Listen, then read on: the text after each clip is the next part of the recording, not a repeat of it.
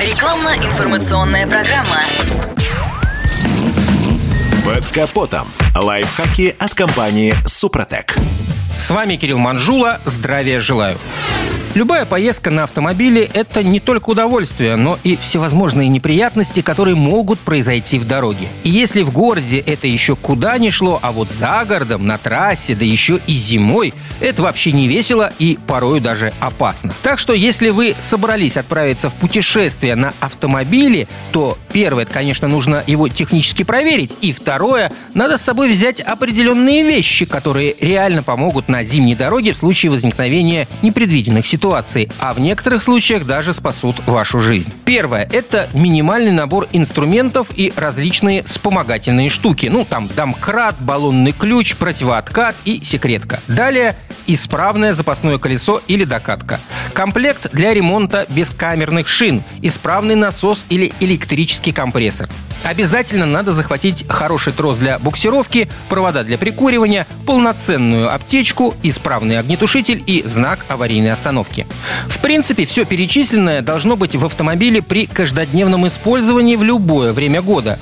Зимой еще надо добавить складную лопатку и туристический топор, и возьмите штук 5-6 обыкновенных свечей. С их помощью сможете поддержать температуру в салоне, даже если на улице сильный минус, а у вас автомобиль уже не заводится.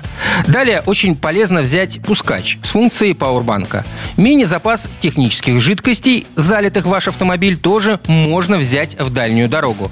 И, конечно, все мобильные телефоны должны быть полностью заряжены.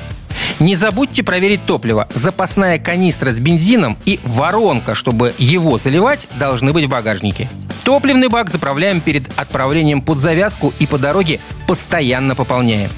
Как это ни странно, но отправляясь в дорогу, возьмите с собой бумажную карту и желательно научиться ею пользоваться, ведь в нынешний цифровой век мы уже забыли, как это делается. Также желательно прочертить маршрут на карте и изредка отмечать определенные пункты, которые вы проходите.